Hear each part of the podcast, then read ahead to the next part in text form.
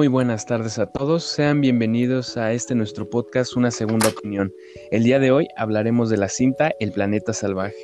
Esta película es de origen francés y es del año de 1973. Corrió a cargo de la dirección de René Laloux y es una película animada de género de ciencia ficción. Es bastante llamativa la crítica que ha tenido esta película, mayormente positiva. Vemos que páginas como Film Affinity le dan un porcentaje 7.4 sobre 10, así como otras tantas que les dan una escala superior a 3 de 5 Vemos que en promedio tiene un 4 sobre 5 y es bastante interesante la película que hoy vamos a analizar. Es de animación y es ya algo vieja, pero es una propuesta bastante interesante. Para ello, el día de hoy traigo a Marco Salinas con quien haremos este análisis. Pero bueno, Marco, dime, ¿de qué trata la historia de El planeta salvaje? Básicamente se trata, bueno, primero que nada, buenas tardes, perdón. Este, y ya, ahora sí es. La película del planeta salvaje o de Fantastic Plan, Fantastic Planet, como la quieren llamar, se trata básicamente de la supervivencia de la humanidad a costa de estos seres de color azul llamados Drax. La historia va de que el planeta, el planeta Tierra como lo conocemos, fue destruido y estos salvadores o estos Drax que pues simplemente son extraterrestres, vaya en el sentido general de la palabra, rescataron a la humanidad y los nos, nos llevaron a un planeta totalmente diferente. Ahí es donde iniciamos una, una nueva colonización, y, pero también ellos nos toman como mascotas inclusive. Tenemos que sobrevivir como humanidad, tenemos que adaptarnos, tenemos que afrontar una pesadilla que es ese planeta desconocido y, con, y mucho más grande que nosotros, vaya. Y, y ya la trama en general trata acerca de un, de un humano, de un, de un chico llamado Ter, el cual eh, su mamá es asesinada accidentalmente por uno de estos drags, de uno de estos seres de color azul gigantes, y pues una niña igualmente drag lo toma como mascota. Y básicamente la película trata acerca, como ya dije, la, de la supervivencia, de la búsqueda de independencia, incluso de rebelión, de guerra, no puedo decir que de venganza, porque es que de por sí el, personaje de Term, como era muy pequeño, no, no recuerda nada acerca de lo que pasó. Pero eso sí, también incluso es la búsqueda del conocimiento para poder contrarrestar algunos efectos que estos seres extraterrestres pues, tienen, en, tienen nosotros, porque, bueno, eso ya lo vamos a ver más adelante, pero tú, ¿tú qué piensas acerca de esta película, Memo? Pues me gustó la película. No, no había oído de ella, tampoco la, mucho menos la había visto. Pero me llevé una gran sorpresa cuando la vi. Eh, el estilo artístico, la misma forma en la que se cuenta la película, ese sentido en donde el protagonista Tier nos narra en primera persona todo lo que ha sido su vida, sus vivencias, es bastante interesante, pese a que no es una película que tenga mucho diálogo, nos expresa muchas cosas y yo creo que es bastante acertado el que hayan usado animación para hacer esta película y más por la época considero que haber hecho un live action o algo que tratara de representar la trama en vida real hubiera sido muy complicado con el tiempo, pero el estilo de animación yo creo que facilita mucho el que la historia se pueda desenvolver. Una historia que es corta hasta eso, apenas vi y dura tan solo 72 minutos, poco más de una hora, lo cual es bastante llamativo y hace que la película sea bastante ligera. Pero también creo que es una película que pese a que tiene muy poca duración, nos da para hablar bastante. Podemos hablar desde un aspecto filosófico, biológico, eh, evolutivo, utópico. Hay tantas cosas que podemos hablar, la verdad, Marco. No sé por dónde quieras comenzar. Te digo, son bastantes los puntos. El primer punto que me gustaría tocar eh, para darle más agilidad a, a esta primera parte del podcast, me gustaría mucho hablar acerca de, la humanidad que está representada ahí y cómo están también representados los drags. Como al principio de la película, bueno, no tan al principio, más bien es más, este, es ambigua la explicación de cómo estamos ahí como humanidad, pero es que simplemente nosotros destruimos nuestro hogar, destruimos todos los recursos que nosotros teníamos a costa de nuestra supervivencia y mira, vaya ahora en este planeta desconocido, este planeta salvaje y, y totalmente hostil hacia nosotros, pues tenemos que sobrevivir. Y somos como y somos unas miniaturas tan débiles e insignificantes que tenemos que, que ingeniárnoslas o tenemos que sobrevivir a toda costa. Y, y, por lo mismo tenemos que sentir lo que animales, no sé, como animales que nosotros cazábamos o que consumíamos para nuestro nuestra alimentación o lo que tú quieras, pues también tenemos que vivir como ellos se sentían. Es como una analogía o una metáfora acerca de lo que está pasando ahorita en nuestro, en nuestro planeta y cómo lo tenemos que afrontar y cómo tenemos que, pues, que reflexionar acerca de esto. Y estos drags siento que son la simbología de, nosotros ahorita en estos momentos. Porque son fuertes, son altos, son fríos.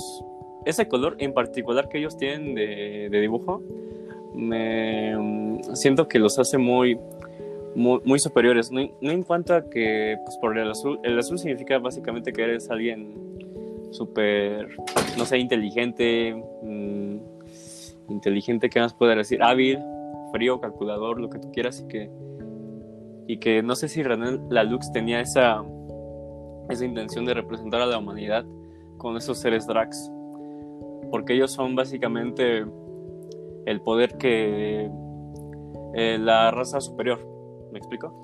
Ellos tienen el conocimiento, tienen sistemas de poder, tienen un sistema parlamentario que se rige básicamente por, por este, mm, telepáticamente, por telepatía, y que simplemente, no sé, lo siento muy, lo siento muy significativo al saber que, pues básicamente en esos momentos también estamos acabando con nuestro planeta, lo, lo estamos volviendo, no sé si salvaje, pero estamos cambiando tanto que en un futuro espero que no nos toque, que, pues, que básicamente ya no vamos a poder vivir aquí. Eso es lo que yo siento yo a primera instancia de la película y lo que más me llevo de ella, pero pues claro, podemos avanzar más en cuanto a los temas. Concuerdo contigo, es bastante interesante esta reflexión que nos hace para nosotros como raza humana y también como para ir adelantando y conectar con lo que dijiste, más allá de que nosotros como humanos nos tratemos de entender como estos seres, esta raza de los drags, yo creo que nosotros como humanos nos podemos sentir inferiores ante ciertas mm, habilidades o cierto desconocimiento. Yo visualizo a los drags más como una representación de Dios, es un ser todopoderoso que nos puede aplastar y destruir. Al menos es la primera impresión que me dejó la película, en donde la mamá de nuestro protagonista Ter se ve lastimada, empujada por las manos de aquellas personas que la están, aquellos drags que las están lastimando, jugando con ellos. Es una representación de cómo mucha gente visualiza a Dios, ese ser todopoderoso, omnipotente, omnipresente, que simplemente nos lastima, que puede en cualquier momento destruirnos si así lo quisiese y que tiene un conocimiento enorme. Yo creo que sí es una menos referencia cuando menos a eso y es bastante interesante lo que se nos maneja en la película en ese sentido. Ese punto de inferioridad en donde el hombre a partir del conocimiento empieza a construir herramientas en donde con este tipo de información logra adaptarse al medio ambiente, en donde logra descubrir cosas y que nos da a entender eso que nos caracteriza como ser humanos, que somos un ser bastante eh, eh, complejo. La forma en la que manejan el tiempo me llama la atención en donde para este planeta salvaje una semana representa lo que viene siendo un año para nosotros como humanos en donde ellos mismos, los drags, dicen es que es una especie que se reproduce muy rápido, que aprende muy rápido, que si bien no viven tanto como nosotros, son seres que tienen sus características y es algo que se nos va demostrando a lo largo de la película. Me gusta mucho ese aspecto biológico que se nos muestra evolutivo. No sé qué opinas en cuanto a esto, Marco. Ese aspecto evolutivo, no sé si desde la biología, pero bueno, yo no soy biólogo no soy de área 2, ah, es cierto.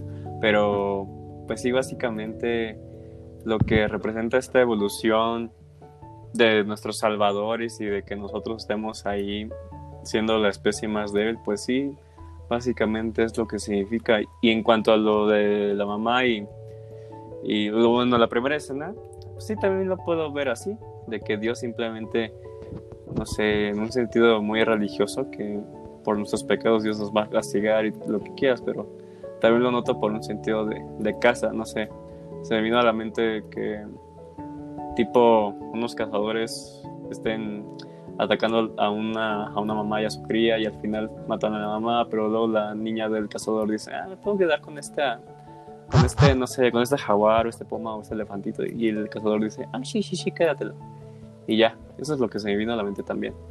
Pero ya en cuanto al conocimiento que transmiten con esas diademas, y en cuanto al conocimiento que podemos adquirir como humanidad, pues también digo, es muy significativo cómo poder aprender la mente humana a grandes instancias o con muchísimo tiempo, porque básicamente Term, no sé, sale, pudo, calculo que pudo haber salido de, de su, no sé si confinamiento o retención, porque pues básicamente está ahí como desde que nació hasta, hasta la adolescencia, básicamente, pero claro que pudo retener bastante información sobre la cultura drag sobre incluso como, sobre cómo poder contra vencerlos o hacerles daño. Y eso también es muy interesante. Concuerdo y también esto conecta la idea del instinto de libertad, la lucha que tiene siempre el ser humano por querer tener derechos, por querer ser libre. Esto yo creo que lo representa bastante Ter en el momento en que decide ya no ya no estar con aquella eh, mujer, esa chica drag que que lo tiene como mascota, él dice, esta chica deja de estar conmigo, ya no está platicando, ya no juega, y él decide salir adelante, dejar aquella monotonía que tenía, por así decirlo, y yo creo que habla mucho del instinto del ser humano, esa necesidad de adaptarse al cambio, de marcar un, un constante cambio, por así decirlo, y la forma en la que interactúa con otros también es bastante interesante. Llega a una tribu y él tiene que adaptarse a este nuevo entorno nuevas ideologías y, y aun cuando lo ven extraño por traer la diadema o por tener conocimientos nuevos, es bastante interesante la relación que tiene con ese grupo de personas que si bien son humanos también, tienen sus diferencias. Vemos que él tiene un conocimiento y que quiere compartirlo,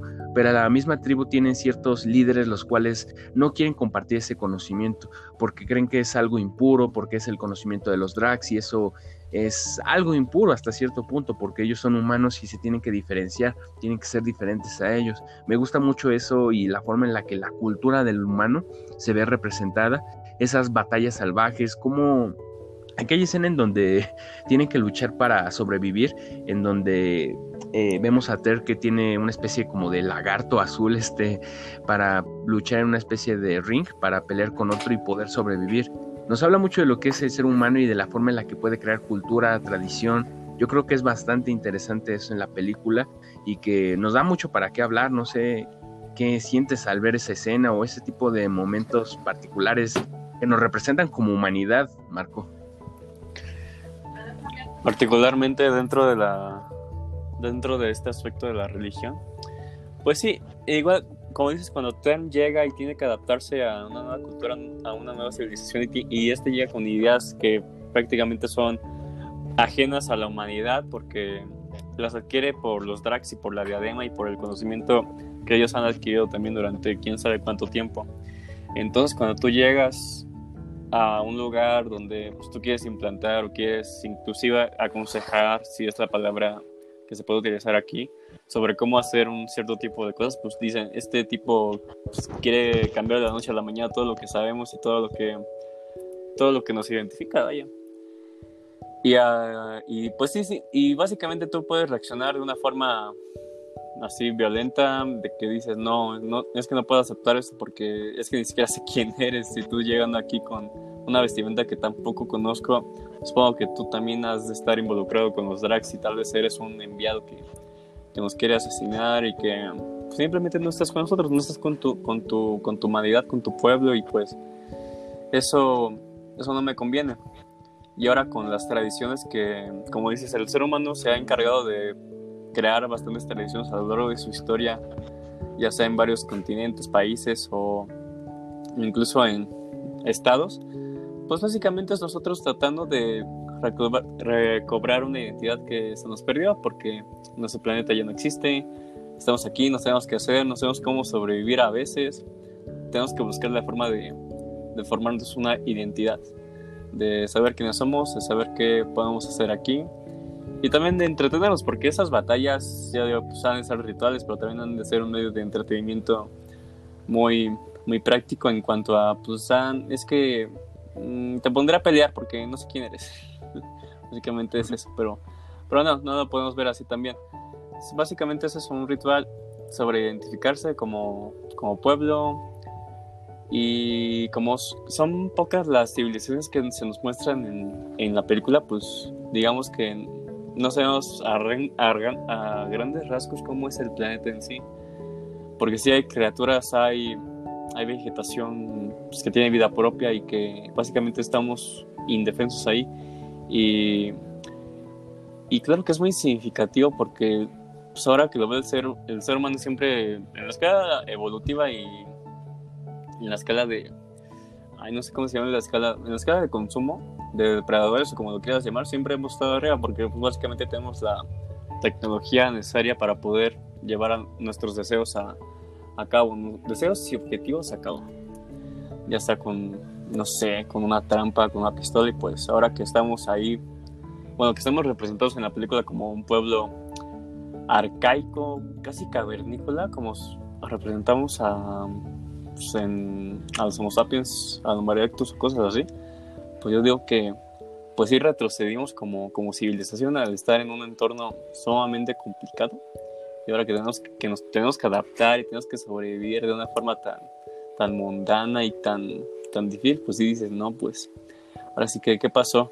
¿Qué nos pasó como, como humanidad? ¿Dónde quedó todo lo que nos identificaba y, y dónde quedó también esa fuerza que caracteriza a la humanidad o la inteligencia que también se, nos adjudicamos, no sé si egoístamente o sí, e-, egoístamente porque pues, nos sentimos aquí ahorita poderosos y lo que quieras, pero pues, prácticamente en un terreno muy ajeno, como no sé si viajar a otro país y pues me sentiría indefenso como, como los humanos que están aquí, porque no, no entendería absolutamente nada sobre prácticas culturales o incluso de política. Por ejemplo, por, por lo menos a primera instancia. ¿Y tú? ¿Cómo ves, cómo ves este, esta cultura o esta representación que, que tiene el ser humano aquí o, o incluso este es que a mí me gustaría también seguir con este control del conocimiento que tienen los drags a costa del ser humano porque pues, básicamente no es compartido. No sé qué quieres pensar a, a, bueno de lo que tú quieras pero pero qué piensas tú acerca de, otras cosas bueno pues en contraste con lo que tú dices mmm, me gusta mucho lo que dices del conocimiento y que de los drags al menos, esta forma en la que es muy, por así decirlo, selectivo, que solamente la especie lo puede tener, siendo que ellos saben que el humano también tiene la capacidad de poder retener este tipo de información, yo considero que es algo bastante egoísta, pero que, que también es resultado o sirve como imitación de lo que el mismo hombre hace, Hemos visto que a lo largo de la humanidad han habido épocas en las cuales el conocimiento se ha restringido a un grupo selecto, se hace por la religión, se hace por el gobierno, se hace por la razón que quieres. Siempre ha existido esto. El conocimiento, bien queramos o no, es poder. Eh, nos ayuda a controlar incluso y se ve bastante representado en la, en la ideología de los drags, un conocimiento el cual les ayuda a ser superiores, que les ayuda a tener sometidos a los humanos, y esto se ve en esa evolución que existe con por parte de Ter y del pueblo al que llega.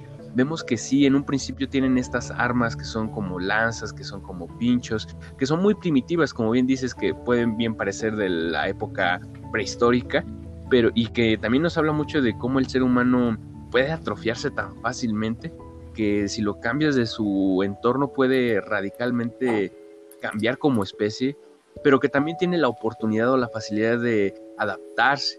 Que bien vemos que con los recursos, vemos que Ter empieza a mantener la comunicación con su grupo, que empieza a compartir el conocimiento. ¿Por qué? Porque sabe que el enemigo no, no es los demás, las otras aldeas, no el enemigo son los drags quienes los cazan, quienes los matan, y es por eso que él decide empezar a compartir este conocimiento para poder sobrevivir como especie. Me gusta mucho cómo se nos muestra el pasar del tiempo y cómo el ser humano evoluciona rápidamente. Era solo cuestión de que tuviera el conocimiento para adaptarse y para mejorar. Vemos que pasaron de vivir en cuevas, pasaron de vivir en escombros, a crear una propia ciudad, crear grandes naves espaciales, es increíble lo que el conocimiento puede hacer, lo que uno puede hacer con el conocimiento si tiene, si tiene este a su alcance. Yo creo que es bastante interesante la forma en la que el humano se nos representa aquí, que sí puede ser egoísta, que sí puede buscar sus propios intereses, pero que todo lo hace al fin y al cabo para sobrevivir. Vemos que en un principio, bueno, más bien casi al final de la película, la misma humanidad decide abandonar el planeta al ver que los drags comienzan a matarlos, a aniquilar con la especie humana porque los ven como amenaza. Ven que estos empiezan a aprender, que tienen armas, que pueden defenderse. ¿Y a dónde viajan? A una de las lunas que tienen cerca. Y es cuando yo creo que da un giro bastante interesante la película, en donde se nos muestra la otra, la otra faceta de los drags y la razón de por qué o cómo mm, cómo actúan, cómo piensan y que se nos muestre esa referencia a la cultura de los mismos drags, la forma en la que piensan y los rituales que ellos tienen. Hemos hablado ahorita un poco de lo que viene siendo la humanidad, pero también hay mucho de qué hablar de los drags. ¿Tú qué opinas en ese sentido, Marco? Es ¿qué tan diferentes somos a los drags en realidad? ¿Son más las similitudes o somos completamente distintos? Oh, una distinción con los drags o una similitud pues en similitud podemos atribuirle... Ay, es que sí es complicado. Es que pues, como ya, te, como ya he mencionado, yo siento que los drags es una representación pues, nuestra. O sea, estoy seguro de que el director René Lalux y sus animadores y sus guionistas dijeron, es que se parece a nosotros. Bueno, no, es que ya estoy... No, mejor olvídalo. Ya estoy no, ya estoy diciendo cosas que ni siquiera sé porque pues yo ni había nacido, ¿verdad?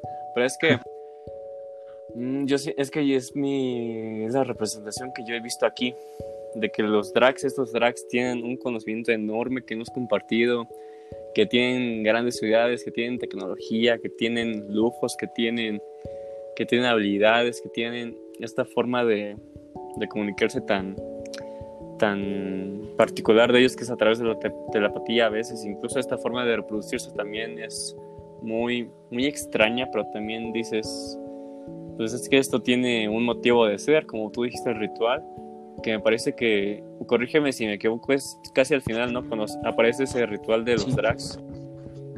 Ok, este ritual pues sí es muy... La verdad no lo entendí casi, yo creo que es algo más de conexión con, con un igual tuyo, una, que tú tienes que establecer una conexión con, pues, con alguien que de tu misma especie, pero pues simplemente, no sé si también tiene que pensar igual a ti, que tiene que, que tener, no sé, una cierta característica que tú tienes que compartir con ella y así unírtele. Es algo que ah, para mí no entendí tan bien, no sé si ahorita tú quieras expresar tu, tu punto de vista acerca de eso, pero es que es que en sí, pues son, son como un reflejo de la humanidad al tener tantas características egoístas y también de cómo se asustan y cómo a la primera señal de problemas sobre una revolución o sobre que un, un vecino, que una nación vecina o que una civilización adquiere un conocimiento que era exclusivo de ti y ahora lo usan en tu contra y tú ahora tienes que actuar de una forma violenta para poder recobrar esta, esta, este rol de, de, agresor o de, o de civilización poderosa que tienes. Pues yo creo que eso es lo que significa para mí esta, esta representación de los drags que tiene ahorita en la, en la cinta. Pues que así, incluso puedes ser empático tú con ellos, porque tú hemos sentido también nosotros miedo de que de que alguna gente, no sé, en la carrera eh, sabe algún dato que tú no sabes y él participó y tú no pudiste participar porque simplemente tú no tienes ese dato y te quitó una participación que tú tal vez pudiste haber dado y ahora tenías posibilidades de pasar, no sé. Entonces, ¿es ese miedo o esa también envidia lo que nos hace actuar de manera, digamos, voraz para poder aniquilar a nuestro enemigo, poder enfrentarlo de una manera, digamos, en mi ejemplo intelectual, pero ahora aquí en el ejemplo de la película, es ahora sí con, armas tomar y simplemente enfrentarlos y exterminarlo, eh, exterminarlos y pues borrarlos del mapa. Pero ahora, no sé, ¿qué quieres decir tú? Me interesa mucho saber qué onda con lo de las escenas finales, porque yo siento que se me escapó un dato. Pues mira, Yo es bastante complejo como lo dices, es muy incierto el decir que si tenemos una opinión sobre eso es cierta, ya que es bastante compleja la escena en donde vemos esa especie de ritual.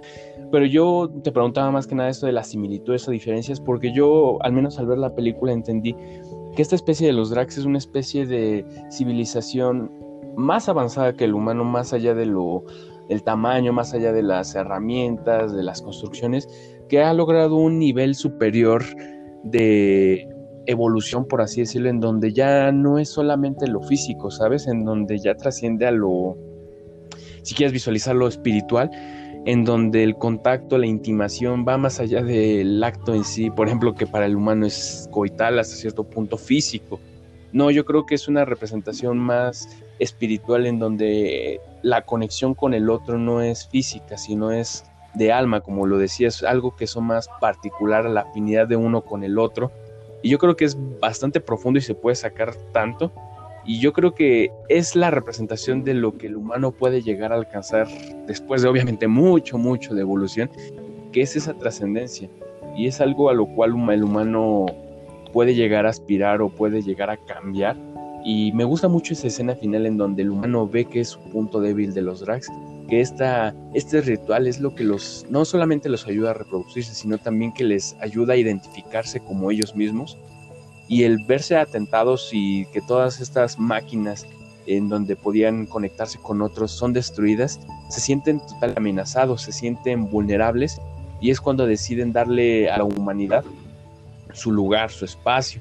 Y yo creo que es vital entender esto porque vemos que al fin y al cabo los drags pueden ser muy evolucionados, pueden tener mucho conocimiento, pueden tener lo que quieras, pero siguen siendo mm, primitivos hasta cierto punto, en donde cuando en cuanto se ven atentados terminan cediendo. No lo dijeron, hay que hablar con los humanos y llegar a un punto medio. Y yo creo que es la visualización utópica de lo que debería ser la resolución de los conflictos, en donde vemos el problema de ambos, en donde los humanos quieren vivir bien, en donde los humanos quieren tener su propio pueblo sin sentirse agredidos o atacados, en donde los drags quieren seguir con su estilo de vida y para ello tienen que los drags ceder a dejar de tener esclavos a los humanos, en donde los humanos están dispuestos a dejar de atacar a los drags. Es como una resolución bastante ideal. Yo creo que es la visualización utópica de la resolución de problemas, en donde ambos ceden, en donde ambos encuentran en un punto en donde se encuentran bien y que al fin y al cabo sí podemos tener nuestras diferencias con los drags, puede que sean dos tipos de civilizaciones, de razas bastante diferentes, pero que al final tienen esa esencia que uno podría llamar humana o que nos caracteriza. Bien puede ser algo primitivo, pero yo creo que eso es lo que nos trata de dejar reflexionar la película, en donde da igual el conocimiento, da igual lo que quieras, este, el armamento, todo este tipo de cosas puede que se queden muy atrás cuando uno busca su bienestar, que es lo básico, es lo indispensable. Y vemos que el humano al final tiene los recursos, tiene el conocimiento y tiene una nueva oportunidad para cambiar las cosas, para hacerlas bien. Al menos es la interpretación que yo le pude llegar a dar a la película. No sé si puede hacer contraste con lo que tú hayas sentido, Marco, o ves algo un poco diferente. Dime. No, es que sí, es como un renacer, vaya, de la humanidad, como tú dices, de regresar a un, desde un inicio, como se ha representado siempre en la historia, de que este, nacimos en, en las cavernas y ahora al final de la película tenemos naves espaciales y lo que quieras, tenemos tecnología, como diría Patricio, pero eso no puede, eso no cambiaría nada si no cambiamos también la actitud que tenemos como civilización de, o sea, así de de colonizar y lo que quieras, pero aún así también está esa, mm, esa ideología de ser los, los más fuertes, los más inteligentes y lo que quieras, pero pues al final puede ser una interpretación de, ejemplos bajos o incluso una más filosófica o más extensa si quieres.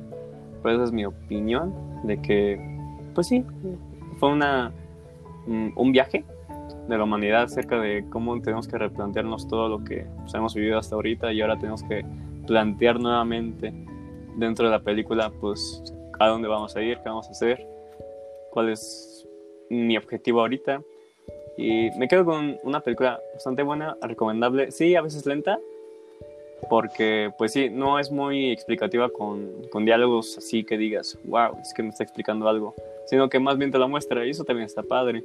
Incluso el arte también me gustó mucho. No sé si, ahorita tú también quieres hablar acerca de temas más mmm, pues de artísticos y, de producción, como la música y cosas así. Sí, yo creo que sí, porque es lo que le da fuerza a la película y que no se quede como una película animada y ya. Yo creo que es bastante bueno el trabajo, o sea, nos ponemos en el año 1970, la década de los 70 no vemos mucho trabajo en la animación y es bastante, bastante interesante lo que se nos muestra. Una película con muy buenos, una buena animación en cuanto al estilo artístico, Vemos que está muy marcado el estilo del dibujo, incluso recuerda un poco a lo que viene siendo las obras de Van Gogh, este estilo un poco extraño en donde se hace mucho contraste con los colores. Al menos me es muy llamativo visualmente y yo creo que es el objetivo de la película, impactarte, mostrarte cosas que van más allá de la realidad o de tu comprensión. Y eh, como lo comentaste, la música yo creo que ayuda bastante. Y bueno, un punto también que me gustaría comentar bastante o resaltar más que nada es el que la historia se nos esté contando en primera persona, como bien lo comenté en un principio, se nos muestra en todo momento la perspectiva de nuestro protagonista y yo creo que es lo que nos hace empatizar, nos hace entender lo que está pasando y lo que él quiere, sus necesidades, la situación, el temor que puede llegar a sentir en múltiples escenas de la película, una película artísticamente compleja y muy completa. Si bien no vemos que sea el mejor dibujo, el más detallado, creo que es parte del encanto de la película, es lo que quiere transmitir. No trata de mostrarnos efectos especiales, animación de la hostia, simplemente nos trata de contar una historia mediante mediante este tipo de estilo, ¿sabes? eso yo creo que es lo más plausible. La originalidad de los personajes, el diseño es simplemente increíble que yo creo que también tú tienes mucho que decir en ese sentido, ¿no, Marco? Sí, es que, bueno, no sé, Van, eh, Van Gogh era surrealista, porque a mí me pareció que todo esto fue un poco más surrealista al estilo de, de Dalí, incluso de, Remedios Varo, mm. la pintora mexicana. Que puede ser, puede ser. Ajá, pero es que, bueno, eso es lo que yo sentí. Seguramente sí, seguramente no. Pero es que igual, como dices, el arte aquí es ufas. Pues sí, tiene, tiene, un encanto tan enigmático con los personajes de los Drax que incluso pues dices, no manches, esos seres son ahora sí de otro planeta, de un planeta tan, tan salvaje, porque dices, no manches, incluso pueden ser seres divinos por la composición que tienen y los ojos rojos que tienen también. a mí me dio, me daba como cosa cuando los ponían en primer plano así no, no, súper, súper creepy a veces. Y ahora la música, tipo jazz y también como, no sé si rock, rock, este, ah, rock mágico algo así. Rock, mm, ay, ¿cómo se diría? Rock cósmico, ajá, porque pues estamos en el espacio y cosas así. Pero es que también la banda sonora es muy, te lleva, te lleva, pero también como que incluso puede darte bajones por, por el jazz. Y ahora con la animación, tengo entendido que es una clase de stop motion tipo South Park, porque en un, bueno, en un video que me investigando acerca de cómo se, se hizo, me pues, leí que fue hecha como tipo stop motion de que tú tienes que acomodar ciertas imágenes y tomarle una fotografía y así tienes que hacerlo durante mucho tiempo con la película. Pero es con dibujos ya hechos, incluso con una especie de títeres, como estos muñecos de palitos que hacíamos en primaria y nosotros podíamos articularles este, manos y pies, cosas así. Pero yo lo siento más como simplemente dibujos que un artista dibujó y se los tomó foto y ya. Mm. Tipo Soul Park. En serio vi que era como tipo Soul Park y dije, órale. No, pues sí quedó bien. Y ahora, ¿qué más podría decir de aquí? Bueno, yo creo que podremos incluso recomendar otras películas del director como lo serían este Tiempo Muerto y también una que se llama Gandahar que está en YouTube amigos, la pueden ver si quieren subtitulada. No sé qué quieres decir tú, Memo, casi para pues, concluir. Sí, como comentas, es bastante interesante el estilo. Y sí, me recordó un poco a South Park el dibujo, la forma en la que se nos expone. Muy interesante, una película bastante fuerte en ese sentido, muy emotiva, nos puede poner a reflexionar bastantes cosas desde lo filosófico, biológico, muy completa la película, por lo cual me llega a preguntarte la calificación que le vamos a dar a esta cinta. Si bien es bastante interesante lo que se nos propone, es una película de cine un poco indie, artística, que nos hace reflexionar. Yo, lo personal, creo que debe tener una buena calificación, pero no tengo mucho parámetro para poder compararla, ¿sabes? Yo creo que muy pocas películas de ese estilo, si no es que contadas son las que he llegado a ver y con ellas puedo compararlas. Y por ejemplo, en mi caso yo le daría un 8 y lo digo por, por la expectativa de que puedo ver más películas, incluso del mismo autor, del mismo director, porque es bastante bueno el género, me gustó. Eh, eso sí, de repente puede llegar a ser un poco lenta, como lo comentas, y la duración es corta relativamente. Bien podría pasar por unos minutos más, menos como un largometraje, pero yo creo que es una película buena, la recomiendo bastante en un tiempo libre para ponernos a reflexionar, filosofar, no sé. Tú, Marco, ¿qué, le, qué podrías darle a esta película de calificación? Igualmente, de hecho sí también pensé en un 8 antes de que dijeras toda la calificación, también le doy un 8. Es que, pues sí, como es que yo le encuentro cierta ambigüedad, pero también es, siento que también es de su encanto porque es que en particular a mí me gusta soy ese, ese espectador que le gusta que le expliquen casi todo lo que está pasando. Bueno, no lo que está pasando, sino el lore de dónde te encuentras, mm. dónde te encuentras tú, qué estás viendo y qué está pasando aquí.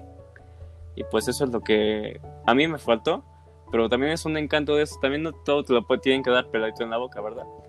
Pero aún así me hubiese gustado un, poco más de contexto acerca de pues, cómo llegamos ahí, básicamente, quiénes son ellos o es una evolución de nosotros o, qué pasa ahí, pero es que ya son interpretaciones que como fan, como círculo de debate o como plática de podcast podemos hacer aquí y eso también es lo padre.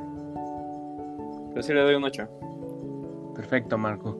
Pues bien, yo creo que con eso estaríamos dando por cerrado el podcast, un episodio más de este nuestro podcast, una segunda opinión, analizando la película El, Planeta, el Planeta Salvaje. Esperamos que les haya gustado, cualquier cosa pueden escuchar los otros episodios, nos pueden buscar en Instagram como una segunda opinión y espero que haya sido de su agrado. Sin más, nos despedimos, espero que estén muy bien. Hasta la próxima. Hasta la próxima, sigan el podcast y compártanlo por favor.